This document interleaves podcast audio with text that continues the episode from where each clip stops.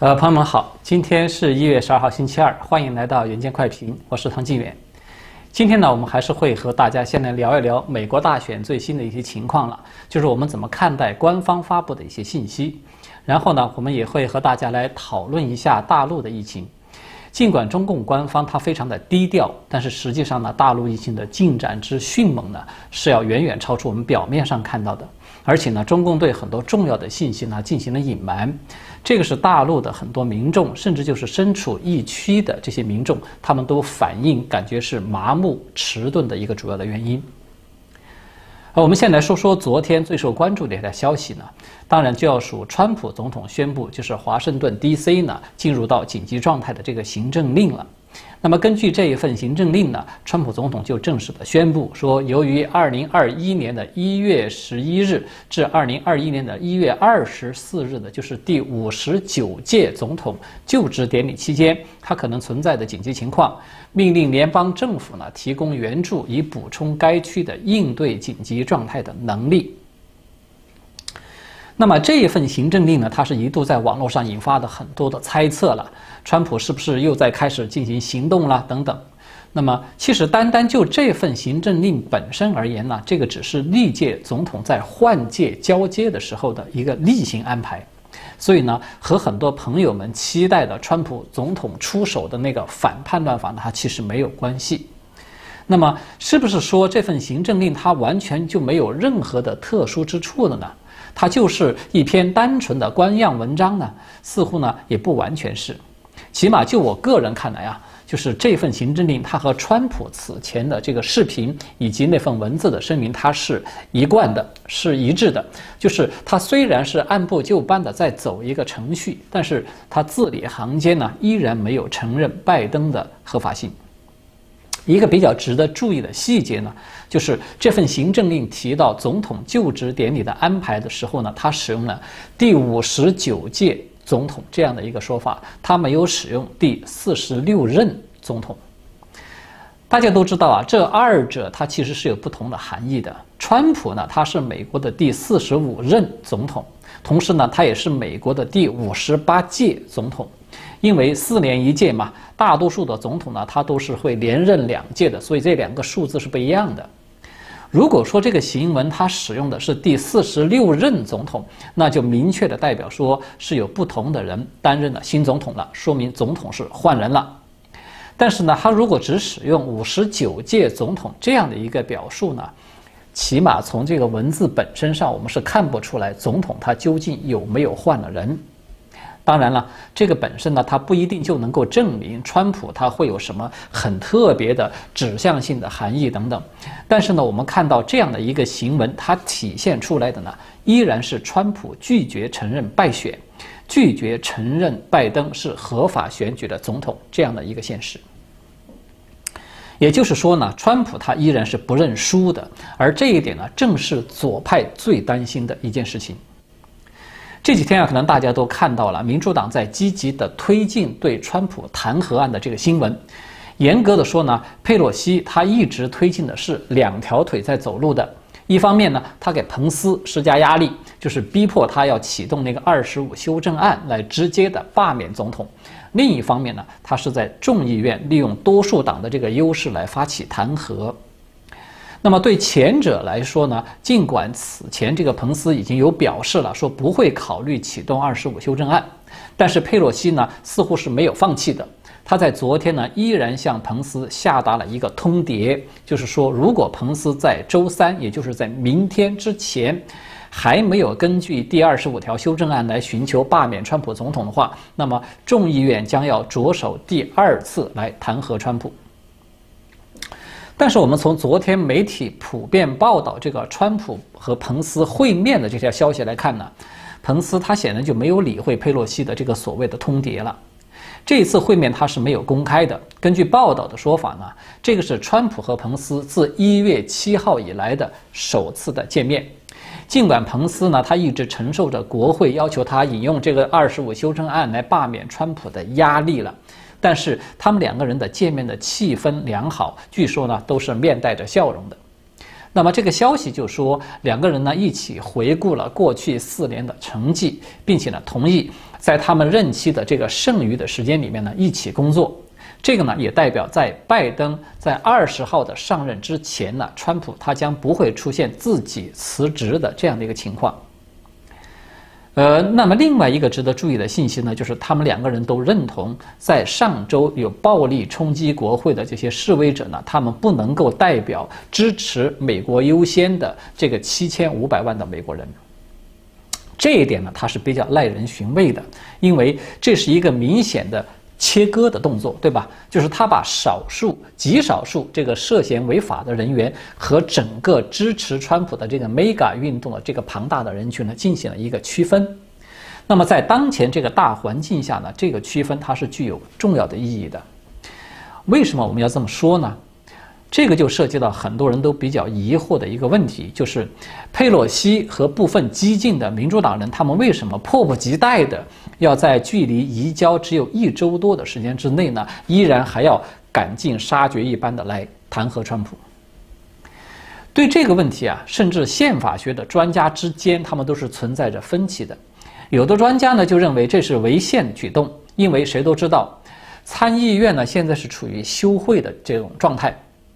就是他们要到十九号才能够复会的，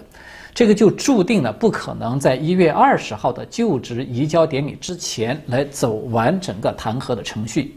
那么一旦这个权力移交完成，川普他就没有了总统职务了。而宪法呢，并没有这样的规定说可以去弹劾一个离任的前总统。但是呢，另外也有一种观点，就认为说弹劾程序的启动呢是在川普的任期之内举行的。虽然在这个程序进行之中他已经卸职了，但是呢，参议院依然可以完成这个程序。它主要的目的呢是防止川普再度参选。呃，我们在此前呢就有曾经讨论过了。根据宪法第一条呢，如果参议院通过了弹劾呢，它的确是可以附加一个条件，就是。禁止被弹劾的对象呢，以后担任任何的国家公职，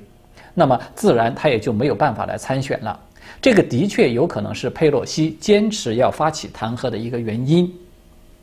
但是呢，我们从目前啊相关的信息来看，弹劾的目的呢似乎还不止于此。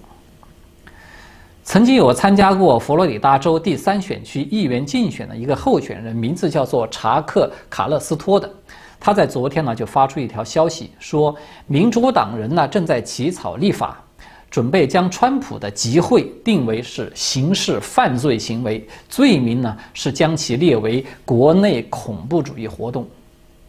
也就是说呢，这个立法它要如果通过了，它就意味着民主党最大的政治反对派将不能够再进行集会了。这个庞大的人群呢，他将成为政治贱民，他不能够和其他人一样享有最基本的宪法第一修正案所规定的那个出版、集会和言论自由的这个政治权利。我们都知道啊，这个 Mega 运动它是从川普发源的，现在它已经成为美国甚至是国际社会的一种影响力巨大的一个政治理念了，对吧？或者用我们华人熟悉的一个概念来说呢，它已经是一种政治路线了。这种影响力呢，它不会因为说川普不担任总统了，它就会自动消失了。最起码呢，我们从蓬佩奥不断的发帖，就是推出这个 America First，就是美国优先的这个图片，我们就知道，有很多极具总统潜力的这样的政治家，他们都已经开始认同这个理念，而且是转变成为去实现这个理念了。所以呢，这个就是左派最为恐慌的，因为他们发现自己用尽手段赶走了川普，但是他们的噩梦依然是难以结束的。他们想要把美国集权化、社会主义化的这个进程，它依然随时有可能被中断。所以呢，要想确保断绝后患呢，他们的计划就是来发起一场政治清洗。把整个 Mega 运动，它都要定性为是非法的。只有彻底的断绝了这条政治路线继续壮大的这个前景，他们才能够保证将赤化美国的这个进程能够继续进行下去。也就是说呢，他们必须要从源头上就要把这条路线贴上一个非法、暴力、恐怖主义或者是法西斯等等一系列的标签儿，然后进行一个法律性质的定性。关于“定性”这个词呢，我想华人朋友们肯定不会陌生了，因为这个是集权体制中特有的一个名词。中共在历次的政治运动，他要整人的时候呢，无论这个对象是什么样的人群，他都会由中共的党，就是党媒喉舌，根据他们党魁的意愿，先呢出面，就是给出一个定性。一旦这个对象人群被定性成了反革命、右派，或者是黑五类，或者是邪教等等。后面的这种残酷镇压呢，它就顺理成章了，它就有了所谓的合法性了。现在我们看到美国的左派呢，他正在做的就是在照猫画虎，他玩的就是中共玩剩下的这些招数。但是我们都知道呢，美国是没有党中央的，所以他如何来给川普这个 mega 运动的这个源头来做一个定性呢？这个就是弹劾要达到的目的。这一次，我们看到针对川普发起的这个弹劾，他的罪名是什么呢？他的罪名就是煽动针对美国政府的暴动行为。也就是说呢，只要这个弹劾他能够通过，无论是在川普移交前还是在移交后来通过，这个 Mega 运动，它都和恐怖暴力这样的字眼之间呢，它都会被强行建立了法律上的联系了。一旦有了这个基础，要把 Mega 集会用立法的形式来加以禁止，它就水到渠成了。我们看到川普和彭斯会面以后达成的共识啊，把极少数暴力冲击国会的人与支持 Mega 运动的这七千五百万的大众来进行一个切割，它恰恰就是针对的这一点。他有了这个基础呢，弹劾案要想在参议院拿到超过三分之二的多数来得到通过，它的可能性就非常的低了。所以从这个意义上讲呢，川普和彭斯会面呢，它主要的目的应该就是为了避免这个 Mega 运动遭受到左派搞这种政治斗争扩大化的迫害，从而呢，他们提前采取一个防范的措施。好的，下面呢，我们再来说一说昨天另外的一条大新闻。就是德州议员表示将要推动德州脱离联邦。这个事件的发起人呢是德州的众议员，名字叫做凯尔·彼得曼的。他在昨天参加 Newsmax 电视台的一档节目的时候呢，就表示说，由于民主党在2020年的大选中窃取了美国的最高权力，那么他正在领导德州的脱美运动，要在民主党窃取德州的权利之前，把德州从民主党的马克思主义统治中呢。拯救出来。那么，根据彼得曼的说法呢，德州的议员们已经接到其他好几个州的电话了，他们都表示也有兴趣加入到这个脱离联邦的运动之中。其实呢，早在去年的十二月十号呢，彼得曼他就已经有发出一份声明，说如果左派通过操纵选举让拜登当选了，那么他就将发起德州的一个独立的公投，来推动该州脱离美国联邦。那么彼得曼就说呢，他的法案呢是依据德克萨斯的宪法第一条第二款提出来的。这条规定呢，他是这样写的：德克萨斯州人民的信仰承诺维护共和制政府，只只要受此限制，他们在任他们在任何时候都有不可剥夺的权利，以他们认为有利的方式改变、改革或废除他们的政府。大家就看到了吧？这个彼得曼他发表这份声明，在当时是有一个重要的背景的，就是德州的总检察长呢刚刚有提出了德州诉讼。我们在过去的节目中呢，有曾经详细的分析过德州的一些特殊性，也提到过呢，德州自己的宪法中，它的确是有这样的一个条款规定的。那么现在我们看到的是呢，德州议员呢似乎有把这个独立的议案来付诸实施的这样一个趋势了。按照这个彼得曼的说法呢，德州的议会将会要推出议案，提出这个德州是不是需要重新的成为一个独立国家的议题。如果说德州民众在这个公投之中选择了独立，那么德州的州长、议会和立法者们就会去成立一个委员会了，他们要来解决成立一个独立国家所需要解决的一系列的问题。那么这个过程大概是需要用两年时间。在这个过程之中呢，德州人民不满意呢，他可以去投诉委员会呢，他也要看一看脱离美国联邦的可行性。这样一来呢，一个必然的问题就随之而来了，就是说德州独立它的可行性究竟有多高呢？其实我们严格的说啊，这是一个非常复杂的事情，因为它涉及到美国的宪法、德州自己的州宪法，还涉及到联邦最高法院在一八六九年的一个重要的判例，就是德州诉怀特案，就是这个案子，它很难三言两语就能够说得清楚。不过呢，以我个人的看法呢，如果说我们要来概括的下一个结论。他应该是这么说，就是说，德州独立从理论上，从符合美国宪法原则和立国的精神上来说呢，它是可以成立的。但是呢，要想在实际的操作中来实现这一点，它的难度会非常非常的大。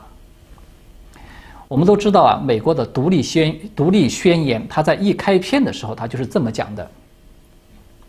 他说：“创世主创造了平等的个人，并赋予他们若干不可剥夺的权利，其中包括生命权、自由权和追求幸福的权利。为了保障这些权利，人们才在他们之间建立政府，而政府之正当权利则来自被统治者的同意。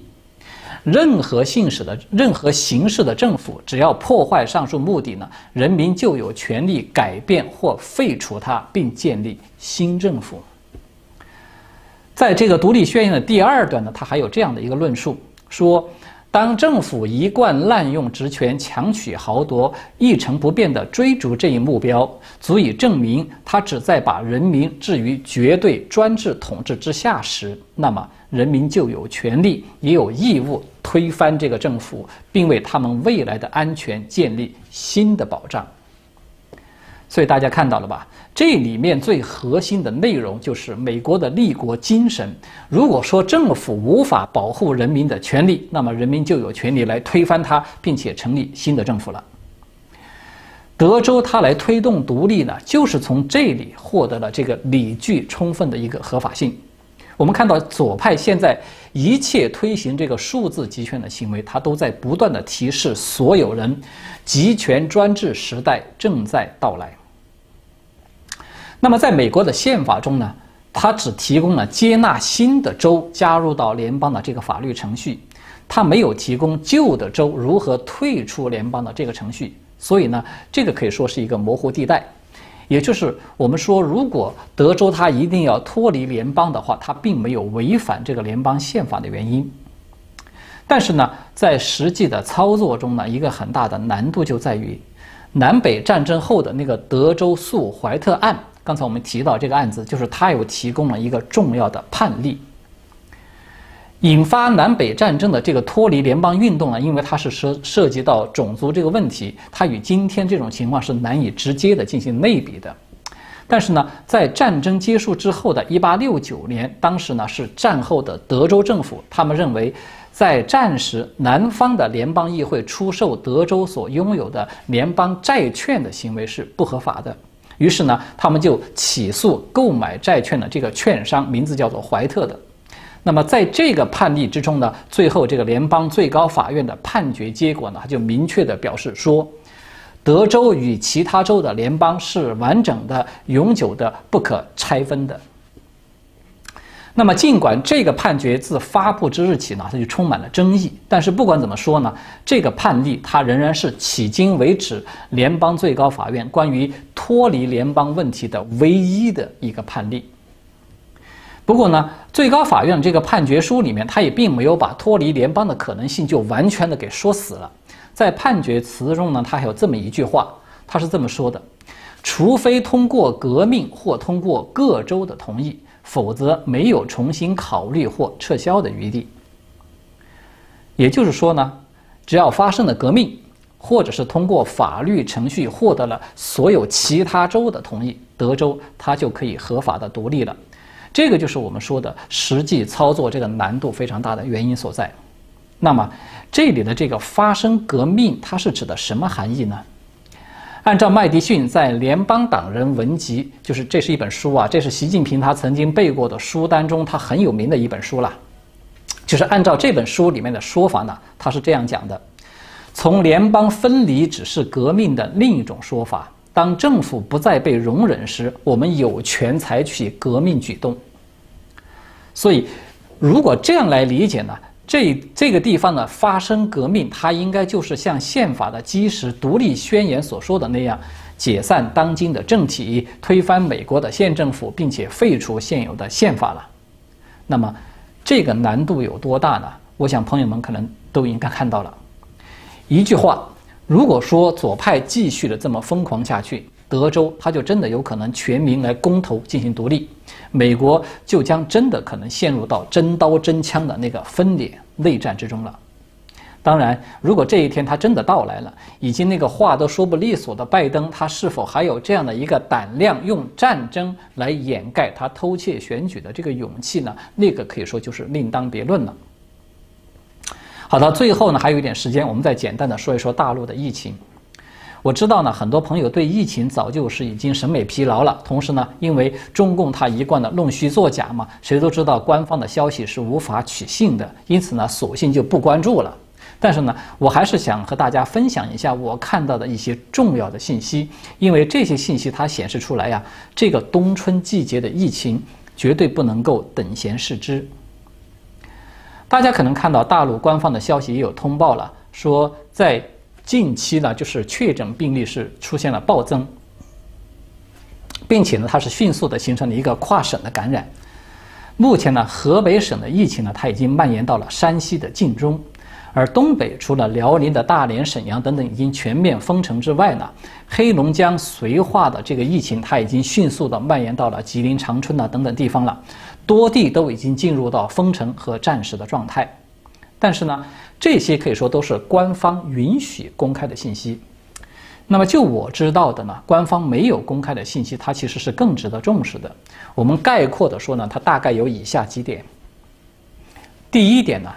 是石家庄对部分 IgG 这个抗体阳性的人员进行了抗体滴度的试验，他们发现呢，有一些人体内的这种抗体水平非常的低。这个意味着什么呢？这个就说明这些人他很可能是早在一到三个月以前就已经感染了，而关键是这批人他之前的那个核酸检测都是呈阴性的，他们也没有任何的症状，而且这些人的健康码呢都是呈绿色的，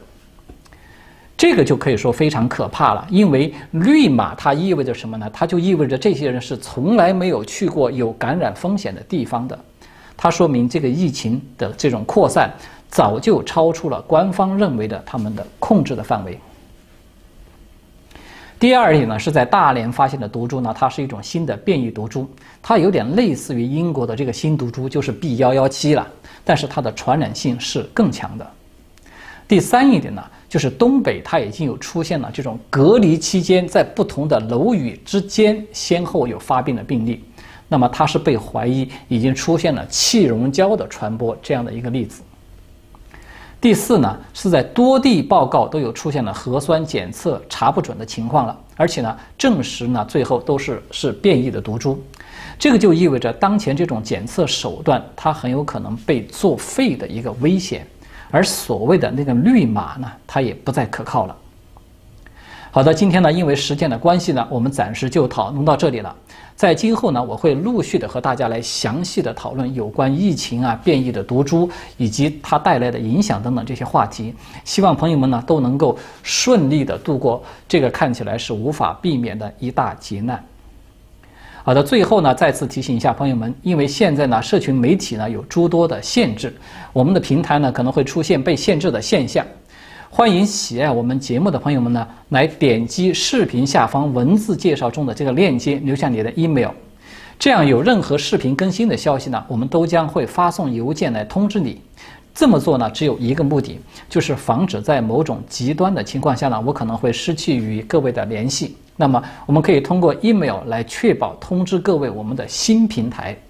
当然呢，也请朋友们放心，这个 email 呢绝对不会有其他的用途，你可以单独的注册一个 email 来接收我们的通知。好的，谢谢大家，我们明天再见。